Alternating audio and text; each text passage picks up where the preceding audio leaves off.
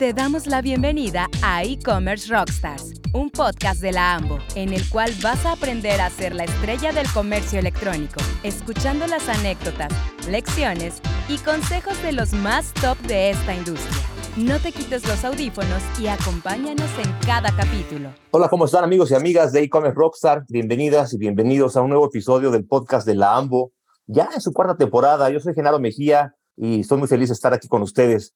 Les quiero presentar a nuestro invitado de hoy. Él es Javier Guerrero, director general para México de Nubei, la empresa líder global en tecnología de pagos. Javier es licenciado en Ciencias de la Comunicación y Relaciones Públicas por la Universidad Latinoamericana. Cuenta con más de 36 años de experiencia en la industria de pagos, fintech, banca comercial y tecnología. Durante los últimos 20 años ha tenido puestos estratégicos en empresas multinacionales como Banamex e Imbursa, donde fue gerente de afiliación de comercios. Del año 2004 al 2010 fue director de operaciones y servicio a clientes y director comercial de First Data México. Más tarde se convirtió en responsable de la estrategia de ingresos para el Avon México desde el 2010 al 2016. Desde agosto de 2017 se convirtió en el director general de Nubei para México. Javier, de nuevo bienvenido a e-commerce Rockstar. Gracias, Genaro. Gracias por el, por el espacio. Encantado de estar con ustedes. Pues mira, la primera parte se ha convertido en el sello de la casa y es una serie de preguntas tipo ping-pong. Yo te pregunto rápido, tú me contestas rápido. La idea es que la gente te conozca más como persona y como líder, ¿de acuerdo? De acuerdo. Pues que arrancamos. ¿Hablar Venga. o escuchar? Hablar, ¿Mandar o obedecer? mandar, ¿Controlar o delegar? delegar, ¿Problema o reto? reto, ¿Fracaso o aprendizaje? aprendizaje, ¿Tienda propia o marketplace? marketplace, ¿Drama o comedia? Comedia, ¿Tequila o vino? vino, ¿O ninguna de las dos? O las dos, ¿eh? también se vale. las dos, ¿Wall Street o Silicon Valley? Wall Street, Ok, muy bien, financiero, tu perfil es muy financiero, totalmente. ¿Batman o Spider-Man? Spider-Man, Ok, igual que a mi hijo. Tiene cuatro años y ama a Spider-Man. ¿TikTok o LinkedIn? LinkedIn, ¿Coche o bici? coche, ¿Cine o Netflix? cine, Muy bien. ¿Qué es la actividad que más disfrutas en tu día a día? ¿Qué es lo que más, el momento en el que Javier se siente pleno? el desayuno con la familia antes de irnos a trabajar. Buenísimo. ¿Prefieres noche de fiesta o mañana de ejercicio? Ah, ninguna de las dos. Muy bien. Creo que nadie nos había contestado eso. ¿Película favorita? me, me- me quedaría con la noche de fiesta. Sí, ok, de acuerdo. O puede ser una, una noche de bohemia, de plática con los amigos, Eh, también puede ser. No, no, no, no, no tan tarde nada más. Mira, yo soy papá de un niño de cuatro, así que tampoco ninguna de las No, dos. tú ya sabes lo que es no dormir y eso no. Sí, no, yo como, como ya llevo 25 años en ese oficio de ser papá, este, ya quiero dormir un poco. sí, ¿verdad? Exactamente. Tan rico que es dormir, la verdad. Delicioso. ¿Cuál es tu película favorita, Javier? Uf, ahí te va. O la más reciente que Había, había una película, eh, yo comunicólogo, tengo Colega. inclinación a cierto tipo de cine. Hubo una película que se llamó Jesús de Montreal, Mm, finales de los 80, principios de los 90. Yo te diría que es la que más marcado me ha dejado, por toda la forma de la elaboración de la película. A lo mejor yo veo en películas cosas que habitualmente no se ven, pero esa se las recomiendo. Sí, dicen mis amigos siempre, mis amigos que no son periodistas ni comunicólogos, dicen que es horrible ir al cine con alguien como nosotros, porque estamos viendo todo lo que, todo más allá de lo que es la película. Dice, "Que solo siéntate y disfrútala. Siempre me dicen, solo siéntate y disfrútala, no estés No puedo, no de-". puedo, es que le ves otras cosas. Te entiendo perfectamente. No te preocupes. ¿Algún deporte favorito para practicar o para verlo en la tele? Para verlo, el fútbol americano, soy súper aficionado, soy diehard bronco, entonces sí, súper aficionado. Muy bien. Yo soy Eh, de los cuervos de Baltimore. Yo soy un tipo de casi dos metros, entonces la naturaleza me llevó a jugar básquetbol. Ah, mira, también, yo, bueno, a mí mi número uno es básquetbol, mi segundo es americano. Ah, mira, entonces podemos, podemos pasar una buena tarde de domingo. Sí, seguro, me, me encanta jugar. No soy bueno, ¿no? aclaro que no soy bueno, pero me encanta el básquetbol. Si fuera Sí, bueno, ya no hubiera sido periodista, seguramente. Mm, ¿Me puedes decir eh, alguna novela o algún autor, de, eh, digamos, de ficción que te guste, que sea tu preferido? Fíjate que le he tomado una afición reciente a través de, de- de mis hijos a, la, a todo el tema de los Avengers y toda esta serie. En el paso de los años creo que ya vi todas, entonces ahorita estamos muy adentro de eso. A lo mejor las más recientes no me gustan tanto, pero pero una serie interesante. Eso, eso, eso, me parece entretenido. Buenísimo, buenísimo. ¿Cuál sería el rasgo más distintivo de tu carácter? O sea, lo que más te distingue como persona de ti, lo número uno. Mediador. Mediador, muy bueno. Mediador es eh, siempre buscar el positivo de ambos lados y tratar de llegar a un common ground, como dicen, ¿no? Y tiene todo que ver con tu profesión de comunicólogo y comunicador, tiene que todo que ver. Exactamente. ¿Qué es lo que más te gusta de ti? Ah, me gusta mucho trabajar. Yo soy una persona dedicada a, hacer el trabajo, disfruto trabajar y eso, eso es bueno. Muy bien. ¿Y lo que menos te gusta? Eh, soy medio gruñón. ¿Te enojas soy medio gruñón a ratos. Eh, a veces, a veces crees que tienen que ser las cosas como tú te las imaginas y se te olvida ser flexible con los demás. Ok, de acuerdo. A veces La búsqueda de la perfección, tal vez es eso, ¿no? Mm, quizá. ¿Y en los demás cuál sería la característica que más aprecias? Fíjate que extraordinaria pregunta. Yo creo que hay dos cosas que para mí son valiosísimas. El sentido de servicio, las ganas de, de ponerse los zapatos del de enfrente y decir por qué me lo está pidiendo y cómo lo puedo ayudar. Creo que se aprecia muchísimo. Y la, la parte de hacerte responsable, ¿no? De decir, bueno, pues si ya quedé, lo hago. Yo creo que son las dos cosas que más, más aprecio de la gente. Qué padrísimo, ¿eh? qué claridad servicio y responsabilidad. Y creo que si tuviéramos todos eso, el mundo sería es que arreglaríamos el planeta. En verdad. Porque si tú te pones a los zapatos desde enfrente y lo haces con vocación de servicio, vaya, es hasta dogma religioso si lo quieres ver de otra manera, pero no pasa por ahí, pasa por el hecho de la manera más fácil de vivir. Claro, claro, y de vivir en paz y, de, y vivir tranquilo, sin deberle nada a nadie, ¿no? Además. Exactamente. Exacto. Qué padre. Pues muchas gracias por esa cápsula de sabiduría, Javier. Con un gusto, señor.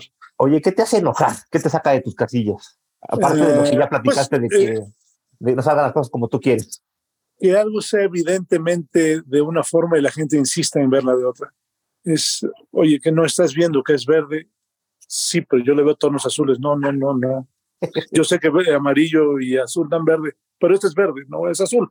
Esa parte me logra frustrar. Para ti, ¿qué sería ser feliz? ¿Qué es ser feliz para Javier? ay, Javier es feliz todos los días porque tengo un trabajo, tengo una familia, tengo salud y tengo la oportunidad de, de vivir es, es, esa realidad, ¿no? Entonces, para mí va, va, a sonar a cliché, pero de verdad que es, es más simple que un cliché. El hecho de estar aquí platicando contigo, porque esto es parte de lo que yo hago, ya me hace feliz. Claro, cada cosa de la vida, cada momento, ¿no? Este, y que efectivamente, entonces, he tenido la fortuna de tener un matrimonio estable, unos hijos que no han dado líos, de tener trabajo prácticamente toda mi vida, de que mi familia está más o menos completa hasta donde toca, porque por la naturaleza es la naturaleza. Entonces, hombre, pues yo qué más puedo pedir más que agradecer y disfrutar lo que tengo. Claro, y seguir echándole ganas todo el tiempo, así toda es. la pasión, ¿no? Así es, así es. Oye, Javier, ¿qué sería lo peor que te podría pasar en la vida? Que me faltan a mi esposa, a mis hijos. Uh -huh. De acuerdo. ¿Y tu sí, mayor frustración? No hay, no, no hay tal. Yo creo que después de tantos años de hacer cosas y de vivir frustraciones, pues aprendes a que siempre hay el lado brillante de las cosas, lo buscas y quizá pudiera ser el no poder encontrar el lado brillante de algo. Eso sería frustrante. Pero bueno, pues es cosa de ponerle la frente alza, el pecho erguido, como decía mi, mi abuela, y para adelante, ¿no? Yo sé que más o menos intuyo que me vas a contestar de esa pregunta, pero por lo que hemos platicado, pero de todos modos te la tengo que hacer. Si pudieras cambiar tu vida por completo, radicalmente, hacer otra cosa distinta a la que estás haciendo ahora, ¿qué estarías haciendo? es, extraño porque pienso pocas veces en eso, pero así lo primero que me vino a la mente, me vi yo tratando de esquiar en una montaña en la nieve y viviendo en un paraje así de esos tipo ski resort, me encantaría. Padrísimo. Eso fue lo primero que me vino a la mente. Qué bueno. Sí, y, y, esa es un poco la provocación, llevarlos a otra cosa radicalmente, ¿no? Al estilo actual de vida que tienen, ¿no? Que, que, luego lo pienso y digo, bueno, ah, con mis años, mi estatura y trepado en un par de esquís no puede ser muy saludable, pero creo que eso es lo que me gustaría intentar. Sería muy divertido, eso sí, sin duda. Y ¿Hay algún ritual, algún paso a pasito que tengas que hacer en tu día a día para poder estar en tu centro, para poder estar pleno, bien? Fíjate que sí, o sea, sobre, sobre todo el proceso de la mañana. El, me despierto, eh, reviso mis correos de la noche, la parte de la rutina personal, el, baño, el rasurado, el vaso con agua, to, todo eso, si no lo hago, ay, como que, este, entonces trato de casi nunca tener que salir corriendo y, de mantener mi agenda y mis rutinas muy estructuradas en esa parte. Hasta donde se puede, porque no siempre se puede. Pero sí va por ahí. Perfecto. ¿Tienes algún héroe en la vida real o heroína en la vida real, alguien que admires mucho?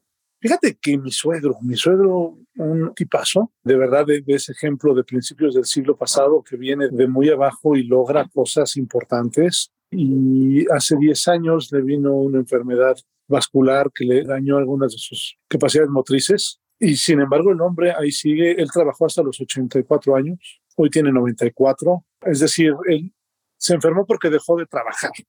Sí, claro, es un guerrero. Eh, y, y ese, ese es algo que yo digo, y lo, lo, veías todavía pidiendo clases de computación a los 80 años, ¿no? Entonces, esa, esa cosa de venir de un tiempo distinto, con unas bases diferentes y querer seguir adaptando al mundo de hoy y querer, querer, seguir participando, ya no compitiendo quizá porque ya no era su momento, pero, pero siendo parte activa del mundo de hoy, levantarse todos los días a las 5 de la mañana e ir a hacer ejercicio para después ir al trabajo, que ya obviamente era un trabajo menos demandante, pero eso, eso a mí me parece heroico.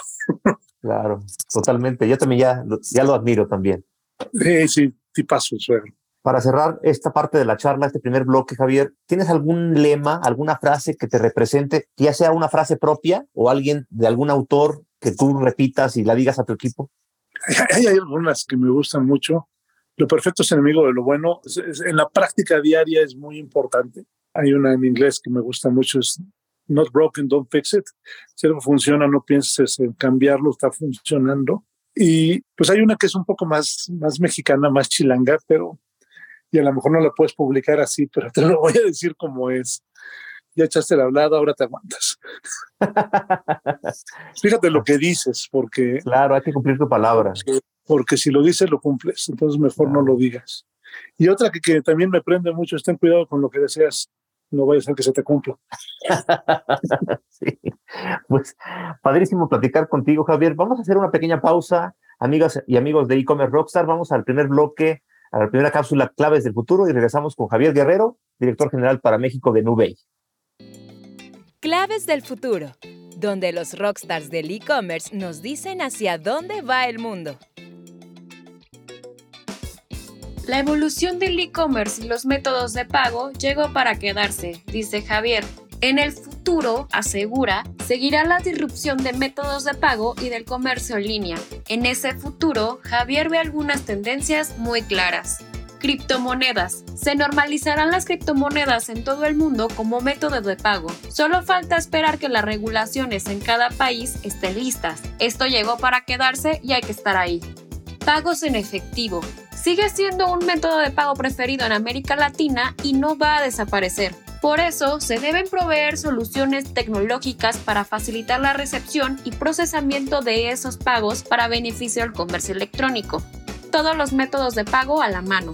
Si un negocio, ya sea de venta online o física, no ofrece a sus clientes una gran diversidad de métodos de pago, estará perdiendo la relevancia y el negocio. La seguridad ante todo se necesita seguir trabajando en la seguridad de las transacciones y en la prevención de fraudes, pues solo así los usuarios incrementarán su confianza en estos pagos. Fácil y adaptado al usuario. Los métodos de pago para las compras en línea tienen que ser cada vez más sencillos, más fáciles para el usuario, además de adaptarse a sus necesidades y preferencias. Inteligencia artificial. Esta tecnología ya se está utilizando para conocer mejor a los usuarios y sus hábitos, pero también para conocer el comportamiento de los delincuentes cibernéticos y mejorar la prevención del fraude. Pagos inmersivos, donde podrás pagar a través de cualquier dispositivo, ya sea de voz, video o texto, sin necesidad de una tarjeta o de un código.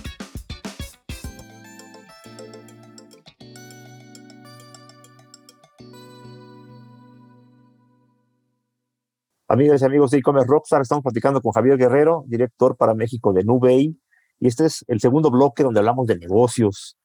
Javier, todos sabemos en el mundo actual un punto vital para el crecimiento del e-commerce y para la satisfacción de los clientes son las plataformas de pago. Cuéntanos, por favor, un poquito más de Nubei, cómo opera su modelo de negocios, qué tipo de servicios proveen a las empresas. Claro, claro. Como platicamos al principio, yo, yo estoy con Nubei desde 2017 y la realidad es que he encontrado una apuesta muy interesante. Platicamos también, llevo 33 tantos años haciendo este negocio, la enorme mayoría de ellos en el mundo de pagos, desde que los pagos eran con una máquina transcriptora y planchabas la tarjetita, uh. desde entonces. Y, personalmente siempre he creído que la evolución hacia el comercio electrónico eh, llegó para quedarse y no nada más para quedarse, sino para reemplazar y dejar atrás, pues como parte de una evolución natural, los pagos. ¿no? Y Nubey, Nubey es una plataforma, primero los generales, es una empresa de origen canadiense, una empresa pública que cotiza en Nasdaq, que cotiza en la Bolsa de Toronto. Con eso lo que quiero decir es que tiene obligaciones de cumplimiento regulatorio muy, muy específicas, lo cual debe traducirse en certidumbre para nuestros usuarios. Y pues la plataforma y la estructura, el modelo de Nubey de, cara a e-commerce me parece que está, como dice el propio eslogan, es, la plataforma de pagos del mañana. Está preparada para evolucionar del pago electrónico al pago sin fricción y ahora que hablamos de pagos inmersivos, Nubey está listo, está listo para eso. ¿Cómo es que está listo? Bueno, tiene un setup muy interesante. Primero se han preocupado por efectivamente tener operaciones propias, cerca de 60 países, con entidades propias, con recursos propios, con staff local, lo cual es un esfuerzo, eh, en verdad, titánico, porque Incluso dentro de regiones muy estandarizadas como Europa, sigue habiendo regulaciones distintas por país y hay países que entienden una cosa, que entienden otra. Y tener una plataforma de pagos que sea capaz de adaptarse flexible y ágil a esas cosas, pues es, quizá uno de los principales talentos de, de, la plataforma de nube. Entonces, hablamos de una plataforma, primero, de escala de alcance global. No hay presencia en todos los países, pero en la enorme mayoría de los países donde se requiere presencia la hay y donde no, bueno, se tienen acuerdos eh, puntuales para poder generar lo que se habla de operación local. ¿no? Todo el mundo te dice, piensa global, actúa local. Bueno, tratamos de que eso sea cierto. La segunda parte que es muy interesante es la herramienta de inteligencia artificial que está en el core de todo esto. Es una herramienta que te permite administrar los pagos electrónicos de una manera muy eficiente. ¿Qué quiero decir? Hoy cuando hablas de pagos, dices, comercio electrónico, tarjetas. No, no es cierto, eso ya cambió. Hoy comercio electrónico es tantos métodos de pago como sean posibles para el usuario, porque la variedad de usuarios es enorme. Para darnos un ejemplo, un sitio de Internet puede tener en un mes 15 millones de visitas, sitio de los grandes. Hay tiendas, por supuesto, que no tienen ese número de visitas en un año, ¿no? Y además, cuando vas a una tienda, la gente que te visita es la gente local que está cerca de la tienda con un perfil definido, con un catálogo de productos definido. Cuando te visitan en Internet, pues te visita alguien que puede ser que ni entiendas dónde está porque es un país que no conocías. Y sin embargo, le tienes que poder, tú como comercio que operas en el, en el espacio electrónico, le tienes que ofrecer las alternativas de pago y los canales de acceso que estén a su alcance. Tú, tú, tú no puedes decir, solo voy a atender a estos. El comercio electrónico es un espacio abierto para todos. Entonces, hay organizaciones muy exitosas en desarrollar grandes plataformas con este, administración de productos y logísticas bárbaras, pero al final nada de eso sirve si el momento del pago no se concreta. El momento crítico en toda la operación del comercio electrónico es el momento del pago. Entonces, la plataforma de pagos tiene que procurarle a sus clientes todos los métodos posibles para que se complete el pago. Porque en el mundo del pago sin presencia, pues hay, reglas y, y, hay exposición. Y eso traducido a, a, lo coloquial es, oye, sí quiero vender en e-commerce, pero no quiero que me caigan a fraudes. Entonces, dos cosas importantes. Métodos alternativos de pago a la medida de los mercados locales. No vean eso es muy bueno, muy bueno. Tenemos acuerdos con más de 600 métodos de pago alternativos en el mundo customizados para los mercados locales. Si hablas de México, pues tienes transferencias por SPAY como método alternativo. Tienes depósitos en efectivo en, en y a lo mejor tienes Mercado Pago y PayPal. Pero si hablas de Colombia, bueno, pues en Colombia SPAY no sirve y no hay Oxxo. tienes que tener la red de, de métodos de pago de Colombia y el PSE, que es el sistema de transferencias colombiano, y así cada país. Y en Brasil tienen otra lógica y utilizan códigos QR que se llama PIX. Eso no existe en México, aunque tenemos CODI, pero no tiene la influencia que tiene allá PIX. Entonces, Nubey es muy bueno en eso, en ir preparando los métodos de pago alternativos para los sistemas locales. Y la otra parte donde es muy bueno es en la parte de la prevención del fraude. Mm. Es decir, te doy métodos para que vendas más y sobre el método base, que el core, que siempre será la tarjeta, te doy herramientas para que no te golpeen. Nosotros en México hoy operamos 5 millones de transacciones cada mes y nuestro índice de, de, aprobación en tarjetas es del orden del 80 y medios bajos y nuestro índice de, de aclaraciones de, de, fraude es del 0.7%. Es decir, si comparamos estas cifras contra lo que está publicado en, los, en el sitio oficial de Banco de México, vendemos entre 15 y 18% más que el promedio del país y tenemos la mitad del fraude que el promedio del país. ¿Cómo lo hacemos? Basado en esa herramienta de inteligencia artificial, que es, es, sí. es, es la, el, el, cerebro de, de, de la plataforma nube, que tiene un paquete de 200 por 200 reglas que se combinan entre sí y que la herramienta va aprendiendo por direcciones IP, va aprendiendo por geolocalización, va aprendiendo por correo electrónico. Y entonces te dice, oye, esto que me está presentando, a lo mejor con este cliente está, se ve muy bien, pero fíjate que yo sé que esa misma dirección IP tuvo un problema en otro cliente aquí en México, o esa misma dirección de correo tuvo un problema en Francia el año pasado. Todo eso te lo va aplicando en línea wow. la, la, la, plataforma, va, se va adaptando, además de que, de que Nube dedica un número importantísimo de recursos, más, más de 400 recursos quizá, al monitoreo de transacciones en vivo. Entonces, con esto logramos una oferta bien interesante y, y por eso, por eso la, la apuesta hacia, hacia Nube. Además de que su tecnología, como te decía, va muy hacia los, la, la evolución de los pagos. Platicaba yo hace unos minutos, decía, bueno, es que primero no había comercio electrónico, todo era ir con tu tarjetita a la terminal y si no al cajero. De pronto hubo páginas de internet, pero era solo para algunas tarjetas y solo para algún tipo de clientes. Y luego se empezó a universalizar, pero luego ya no era nada más en la computadora, había que pasarlo al teléfono. Y luego ya podías tú no tener que estar capturando tu tarjeta cada vez, que ya son los pagos de inflexión. Y ahora vienen los pagos que le llaman inmersivos, donde ya le dices a tu Alexa en, en casa, oye Alexa, este, programa el pedido para el súper y, y quieres que paguemos y pagamos, ¿no? la plataforma Nube está caminando en ese, en ese sentido.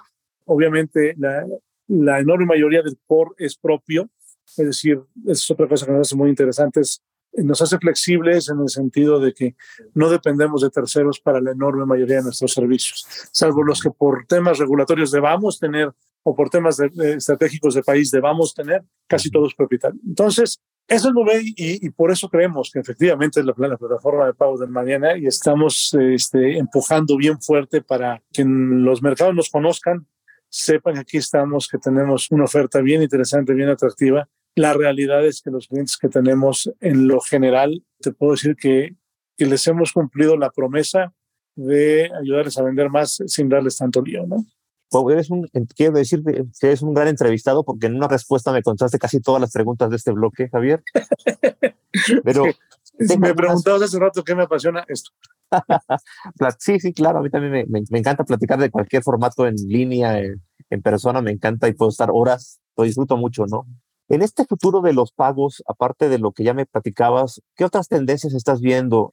¿Crees que se va a normalizar, se va a generalizar el uso de criptomonedas, por ejemplo, para que cualquier persona pueda comprar en los e-commerce? El, el, efectivo en México, por ejemplo, ¿cómo funciona el efectivo en, en los pagos? Que es, es, una herramienta, pero al final de cuentas sea, sea, es un pago digital, aunque sea con efectivo, ¿no? Dos preguntas bien interesantes sobre las criptos. Mi creencia es que se va a terminar normalizando. Nubei está preparado para cuando ese momento sea, pero siempre observando el tema regulatorio.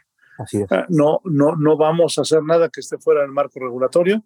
Y, y, de la mano con eso estamos listos para operar criptomonedas donde y cuando la, la, la, regulación lo permite. Entonces, sí, sí creemos que es algo que llegó para quedarse y, y hay que estar ahí. Hay que estar ahí porque es parte de, de un cambio enorme. La, la, realidad es que estamos en un momento de cambio extraordinario y a veces como es parte de nuestro día a día, no nos damos cuenta qué tanto quiere decir ese momento de cambio pero el, el, ecosistema de pagos y el, el ecosistema de, del comercio en general está cambiando de una manera impresionante. Se están acomodando nuevas piezas, nuevos jugadores y lo que hay que hacer es estar listo para participar en, ese, en esa ola que todavía no se acaba de acomodar, pero que lleva ya una, una inercia que no se puede detener. Claro. Eso hablando del tema de los criptos. Hablando del tema del efectivo, suena muy... Nosotros creemos que es muy mexicano, la realidad es que es muy latinoamericano. Claro. Sigue siendo real que no me voy a meter en temas de bancarización porque no es el core de, de, de Nube, no es lo que hacemos, pero lo que sí sabemos es que aunque estés bancarizado hay quienes sigue usando el efectivo. Sí. Eso es una realidad. Eso es parte de la naturaleza de, de, de, esta región del mundo. Y aunque pueda cambiar, yo, yo creo que en ese sentido no, no es algo que vaya a pasar mañana y que tienes que, estar, tienes que saber vivir con lo que tienes. Entonces, hay datos muy interesantes. En el comercio en general, en, en México, el 60% de las operaciones suceden en efectivo. Muchísimo. Desde los cigarros en la tienda de la esquina hasta el estacionamiento, siguen sucediendo en efectivo. Y el transporte sucede en efectivo, aunque haya Uber.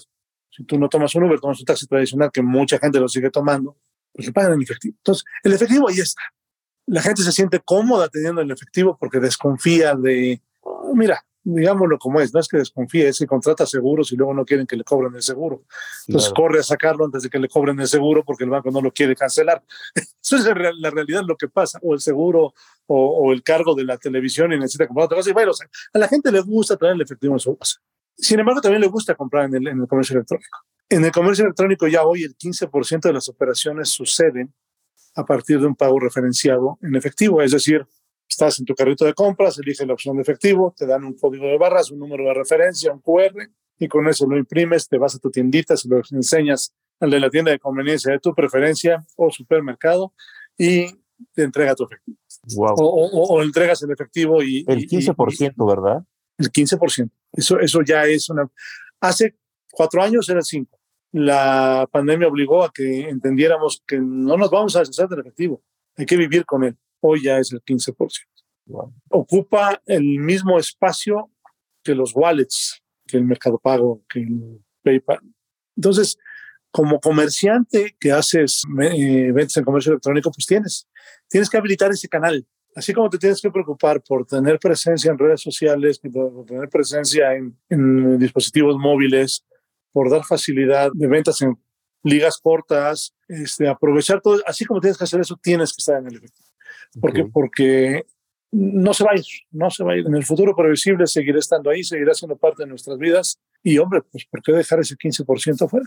No, Aparte no, no. de que aunque tiene un costo mayor, porque las operaciones en efectivo son más caras, porque hay mucha tercerización en esa parte, aunque tiene un costo mayor, la realidad es que el usuario lo prefiere. Por alguna razón le gusta pagarle 32 pesos al cajero para sacar el efectivo y luego 20 pesos al, a la tienda de conveniencia para hacer su operación, así lo prefiere. Es la práctica del usuario y hay millones de usuarios en nuestros países latinoamericanos que así trabajan.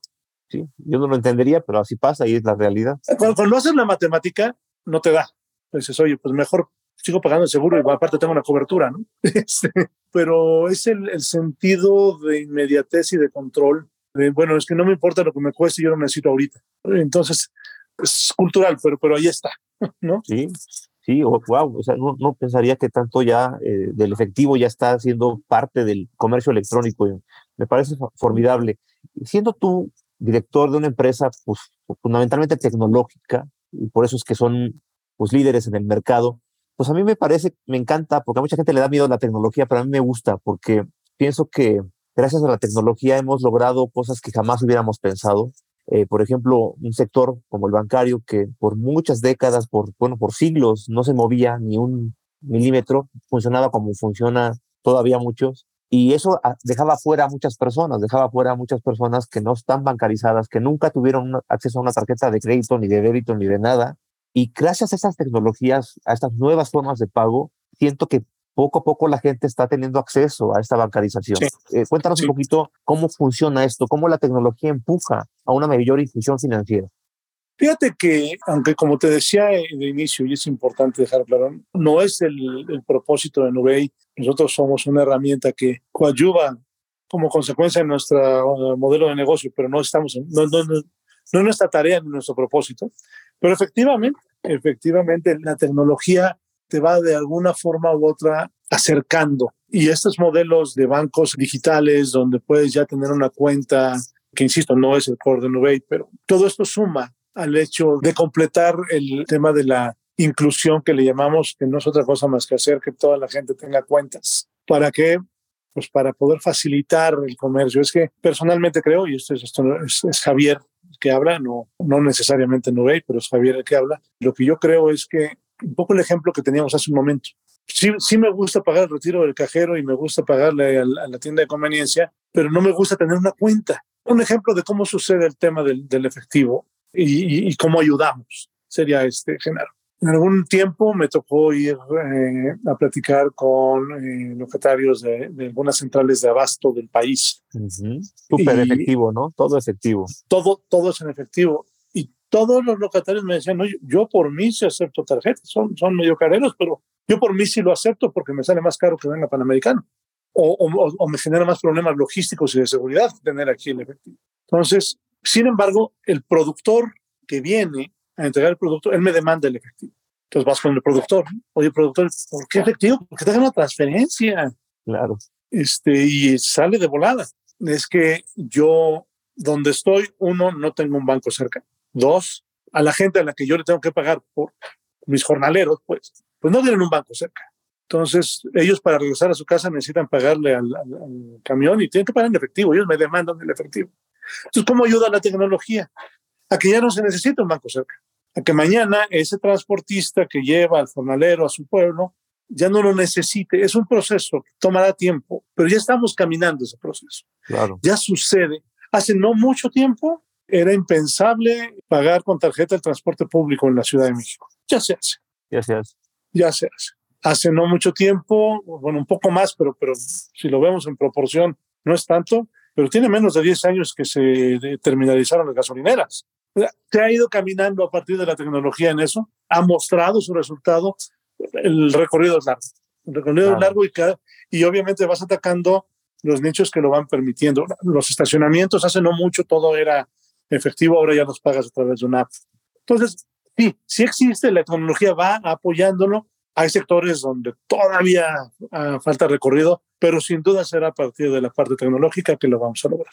Claro, esto me apasiona, la verdad. Esta democratización del acceso ¿no? a, a, muchas cosas que mucha gente en su vida nunca tuvo acceso. Entonces, eso es bueno como quiera que lo veamos, siempre va a ser exacto, bueno. ¿no?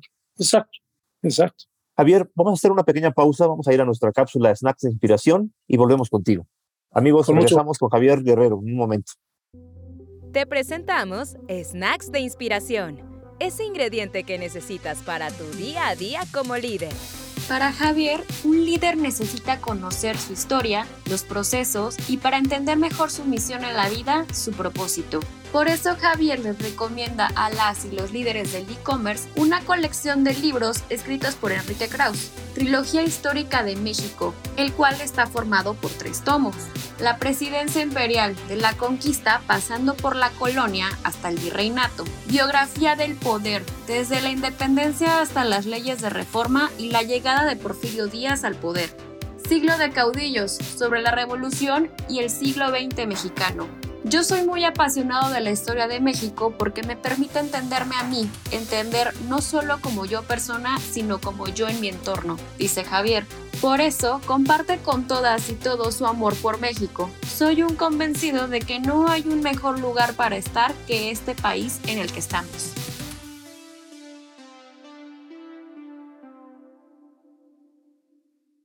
Amigos de e-commerce Rockstars, seguimos platicando con Javier Guerrero, director general para México de Nubei. Y vamos a la tercera parte, al tercer bloque que ustedes ya saben que me encanta. Javier, seguro, como líder de equipos, te enfrentas todos los días a diferentes retos. ¿Nos puedes contar cuáles son los pilares de tu liderazgo, esos principios que sigues para la gestión de estos equipos? Fíjate que yo creo que lo primero es confianza. Tú tienes que creer en la gente que está a tu alrededor, confiar en que harán su parte ayudarles, darles las herramientas para que lo hagan. Esa es la labor de un team leader, es este, acercarte a las personas, a los conocimientos o a los, o a los utensilios necesarios para que tú hagas tu tarea bien. Le dicen de muchas formas, mentoring, coaching, supervisión, depende del momento del tiempo en el que estés. Al final es, y no lo puedes dejar solo por dos razones, porque somos humanos y necesitamos retroalimentación. Él tiene que saber que lo que tú le dijiste que estás haciendo y que hiciera, lo está haciendo bien. Y si lo está haciendo mal, no lo puede, él tiene que saber que tampoco es pena de muerte, sino que si lo hablamos, si lo comunicamos, encontraremos una solución juntos. Y la labor de un líder es eso, es hagamos, sí tienes que hacer cada quien lo que llaman accountable, Es, Cada quien tiene su tarea y es, esa pieza es importante para que el resto del engranaje funcione, pero todos somos responsables de que el resto del engranaje funcione para que esa tarea tenga sentido. Entonces, la labor de un líder es, es, estar en esa parte. Yo, yo así lo veo, ¿no? Sin duda, el, el, tema es la gente, es conversar, es esta parte de, de involucramiento donde yo, aunque, aunque perseguimos en, en tener un objetivo común, hay que estar seguros que de verdad estamos persiguiendo un objetivo común. Este, porque, porque una cosa es de dicho y otra cosa es de hecho. Es este, liderar por el ejemplo, es, es muy importante. Yo no puedo exigir a mi gente que esté a las 8 de la mañana si yo llego a las 10. Eso, eso es. Este, yo no puedo exigir que sean puntuales si yo no soy puntual. Yo no puedo exigir que sean metódicos si yo soy un desorden. Entonces, tienes que liderar por el ejemplo. Y identificar también, ayudar a la gente a identificar que sí pueden todo. Es cosa de encontrarle sentido y cómo en su estructura mental acomoda. Por eso te decía al principio, yo soy un mediador, porque, porque en, en, en, la medida en la que me desprendo de mi creencia de las cosas, entiendo cómo las puede entender él y llegamos a un punto intermedio, creo que es como mejor funciona aquí. Claro, buenísimo. Es una claridad de lo, de lo, que debe hacer cualquier líder en esta época en la que pues, cada vez es más complejo, ¿no? El liderazgo. Sobre todo es... con el trabajo remoto. El trabajo remoto te impone nuevos retos. Seguro. Es, y eso es una de las cosas que la tecnología trajo para quedarse. Eso cada vez más va a existir hasta que ya sea la norma, ¿no? Pero eso te obliga a nuevas y, me, y mejores prácticas de, gestión de, equipos, porque aparte no nos vemos, ¿no? Entonces, o sea, sí nos vemos aquí en el Zoom, pero falta esa parte de la que estamos muy habituados. ¿Cómo mantienes el nivel de, no me gusta la palabra compromiso, más bien es el nivel de interés de la gente sobre lo que estamos queriendo hacer. Claro. Eh, si, si no tenemos esa interacción constante a la que estamos habituados de toda la vida. Quizá las nuevas generaciones lo ven diferente, pero todavía hoy la práctica, muchos venimos de la práctica del trabajo en sitio y entonces esta educación que nos da el medio remoto, que dicho sea de paso, yo en lo personal le agradezco mucho a Nubella esto porque al ser una empresa global, pues no hay forma que estés en todos los países al mismo tiempo Así es. Y, y te educa mucho en ese sentido. Entonces, por ahí la veo. Sí, y justo a, relacionado con esta pregunta anterior, eh, pues parte del cambio del trabajo remoto de muchas empresas y parte después de, de, casi tres años de pandemia, pues ha traído una nueva pandemia, la, esta pandemia silenciosa de salud emocional y mental. ¿Tienes algún, algunos tips, algunos consejos que le puedes compartir a otros líderes sobre cómo gestionar esto? Porque esto es un problema grave, un problema que si no se atiende a tiempo puede ser un costo millonario para las empresas, ¿no? Mira, es, es, es un dilema complejo apenas en estos días algunos países han oficialmente declarado la terminación de la pandemia, ¿no? Es decir, tomar la decisión de la parte de vamos a vernos en algún lado, aunque no sea para trabajar, no es fácil. La gente se ha, se ha también dispersado. Antes estaban concentrados en ciertos sitios cercanos a su trabajo, la mayoría de ellos, y la gente con estos tres, cuatro años se ha ido, se ha ido dispersando. Sí. Sin embargo, sin embargo, los canales de comunicación tienen que estar abiertos. Uh -huh. Nosotros como equipo de trabajo hacemos sesiones tres veces a la semana de catch up que le llamamos. Uh -huh. No es otra cosa más que lo que ya sabemos que está pasando, pero decínoslo entre todos, juntando las piezas. Uh -huh. Y en la parte personal yo sí trato de echar una llamadita a la gente, sobre todo cuando empiezas a ver uh -huh. que algo no está. Oye, ¿cómo estás? ¿Te importaría si nos vemos en la oficina? ¿Te gustaría que fuéramos a, a tomar un café allá por la oficina? Digo, tampoco puedes rebasar las líneas eh, formales del trabajo porque, claro. porque, hay que ser cuidadoso con ellas, pero sí tienes que hacerle sentir a la gente que es gente. Sí, claro. y que te importa. Claro. Que estás, oye, cuéntame, ¿qué, qué traes? No, pues fíjate, es un tema en casa, ¿me quieres platicar? Preferiría, no, bueno, no te preocupes, lo que sea. Mira, pues hay círculos, ayuda, no sé, orientarlos, ¿no? Claro. Hacerle sentir a la gente que es gente. Y, y la otra, eh, yo creo, en esto creo que esto que te voy a decir, general, yo creo mucho. Las rutinas aunque parezcan odiosas, mantienen sana la mente del ser humano. Así, ah, eh, por ahí circulan videos en las redes y te dicen, empieza por tender tu cama todas las mañanas y habrás completado la primera tarea. Verdaderamente cierto. O sea, mientras tu mente tenga propósitos específicos que cumplir, no empieza a, a confundirse. Entonces, yo sí soy, te decía al principio, y aquí, aquí me ayudas a corroborarlo. Sí soy muy casado con, con la idea de, de mantener el método y la rutina pero hacerlo, hacerlo fresco, hacerlo alegre, o sea, tampoco, tampoco claro. tiene que ser fastidioso, pero sí, saber que tenemos que hacer estas cosas que son tareas, que son estrellitas en el día, te hace sentir mejor. Sí, claro, sí, porque no te deja desbalagar tu mente, ¿no? Te enfoca. Así es, así es, así es. Oye, Javier, esa pregunta para mí es muy importante, para mí siempre es la más importante de todas, porque pienso que detrás de cada persona hay un ser, un, héroe, una heroína. Todos estamos viviendo todo el tiempo crisis y estamos enfrentándolas. Y para enfrentarlas tenemos que dejar cosas que aprendimos que ya no nos sirven y aprender unas nuevas, transformarnos, cambiar. Y eso per se nos convierte en héroes y en heroínas. Me gustaría que me contaras de tu parte cuál es tu crisis más fuerte que has vivido. ¿Qué pasó ahí? Que nos cuentes los detalles y qué hiciste para superar esa crisis y qué aprendiste de ella. Pues mira, 36 años de trabajo y, 50 y tantos de vida, han sido varias. han sido varias, no es una. En lo personal, lo que más me puede pasa por lo emocional y lo familiar. En la familia, bueno, pues las experiencias relacionadas con enfermedades que todavía son incurables, son, ha tomado un tema central y la parte de mantener, de mantener la, pues el, rol de, bueno, pues tú eres la cabeza de la casa, como la quieras ver, este, eh, emocional, moral, patrimonial, como lo quieras ver, pues te pone en un momento difícil, ¿no? Y a mí la lectura me ayuda mucho en ese sentido y entonces como que confrontarte ideas a veces de otra persona, que nada más lo estés leyendo, te abre la mente y, te permite pues enfrentar cosas que son muy duras, son muy duras y, y, que de pronto, como, como lo digo, sin que suene ni cliché ni drama, pero bueno, tratar de dar una perspectiva distinta a un, a un problema que es ineludible, inevitable y evidente. Digamos que son mis momentos de mayor impacto personal y emocional, porque como te digo, yo soy una persona muy, muy familiar y lo emocional me puede. Sin embargo, a la vez son los momentos pues que te sacan lo mejor de ti, donde tratas de decir, bueno, ¿cómo lo enfrentamos sin que todo esto te desbarate? Claro. Eh, es, es, por ahí. Sí. Y eso lo puedes trasladar quizá a, a, situaciones más o menos complejas. ¿Cómo lo enfrento manteniendo la cohesión de las cosas y que todo vaya hacia adelante? Sí, claro, y es un poco, no sé, bueno, siento que me conecto un poco con eso porque a mí en pandemia me pasó eso, o sea, mi hijo tenía un año y medio, a mí me corrieron el 30 de abril de 2020 y me tuve que reinventar en esos tres años, ¿no? La verdad es que lo agradezco y sé que fue una bendición. No me corrieron a mí, corrieron a 20 personas, a 25 personas. Entonces, la verdad es que hay veces que dices, me quiero bajar, me quiero bajar del barco ya, porque es demasiada presión y no tienes la opción de no quererlo hacer o de decir, Exacto. voy a poner una, una pausa. Y esa, esa presión encima es muy fuerte. Que Muchas veces los hombres no hablamos de esa, pero aún en Latinoamérica sobre todo, seguimos siendo la figura proveedor.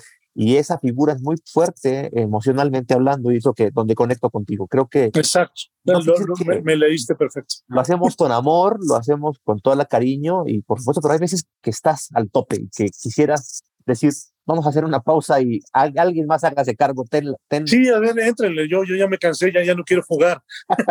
Pero no puedes, en, ese, en este juego no hay otro jugador. Exactamente. es lo que es. Sí, te entendí perfecto. Pues gracias por compartirnos esta parte tan personal, lo agradezco mucho. Me gustaría, para seguir con eso, y ya rumbo al cierre de la entrevista, Javier, que la verdad es que cuando platico tan padre, ni me gustaría que acabara, pero pues, sí, hombre. pienso en la gente que tiene que estar allá del otro lado escuchando y pues luego no tienen el tiempo para escuchar todo, ¿no? Correcto. ¿Qué es lo que a ti te inspira cotidianamente? O sea, cuando todo sale mal, ¿de qué te agarras? Es una extraordinaria pregunta. Yo me levanto todas las mañanas con el propósito de procurar que la gente que yo quiero se sienta tan feliz de estar en esta vida como yo estoy al estarlo con ellos. Ese es mi propósito. Entonces, pues te hablaba hace rato de mi suegro. Mi suegro tenía un, dicho, es muy común, para atrás ni, ni pagar el vuelo. si te caíste, te limpias las rodillas, te sobas y a la que sigue. Por supuesto, hay, hay situaciones más o menos complejas, hay heridas que tardan más en, permitirte seguir caminando, pero siempre con ese espíritu atrás ni pagar al bueno. Entonces, es, a mí me sirve mucho cuando estoy en una situación así, sentarme y aunque ya casi no se usa, agarrar un papel y una pluma y escribir. Ese, ese ejercicio conmigo mismo de poner en, en un papel la idea, lo que me confunde y empezarlo a racionalizar y darme ese espacio que a veces toma, a veces es largadera, eso es casi todas las mañanas, ¿no? Pero, pero a veces sí necesitas saber, me voy a meter a, un, a una sala de juntas o me voy a meter a un, a un, café que no haya mucho ruido y necesito estar conmigo un rato. Y, y, ese ejercicio de pasarlo blanco y negro, de una vez más, de tratar de estructurarlo, de ponerle acciones, tareas y método, a mí me, eso es lo que más me ayuda. Y, y, y hay veces necesitas contrastar esto con alguien más, ¿no? Entonces, esa parte donde, bueno, ya, creo que ya tengo un plan que hacer, pero necesito la validación porque no me siento completo y bueno, pues ahí las personas cercanas a tu alrededor juegan mucho, por supuesto, la pareja, los hijos, este, los amigos son parte fundamental en todo esto. ¿Algún mentor que tengas por ahí especial que, sea alguien al que le pides consejo?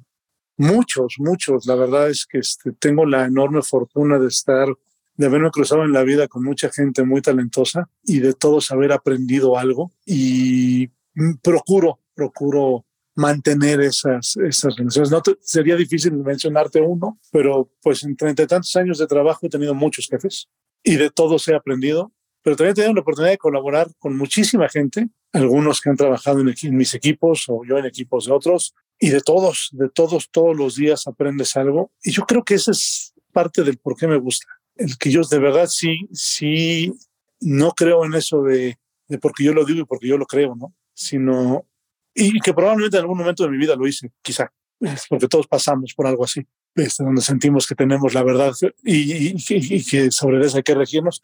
Pero no, yo en este momento de la vida estoy convencido que aprendo de cualquiera y me encanta, me encanta estar, este, así como, como me encanta hablar de, de, de lo que me gusta, cuando se trata de esta interacción. Para, me encanta aprender de la gente. Pues Javier, te agradezco mucho la entrevista. La verdad es que me queda claro. Hicimos un cierre porque, de hecho, tú lo que te da pila para todos los días hacer lo que haces es lo que nos dijiste en el primer bloque. Exactamente. Servicio y compromiso.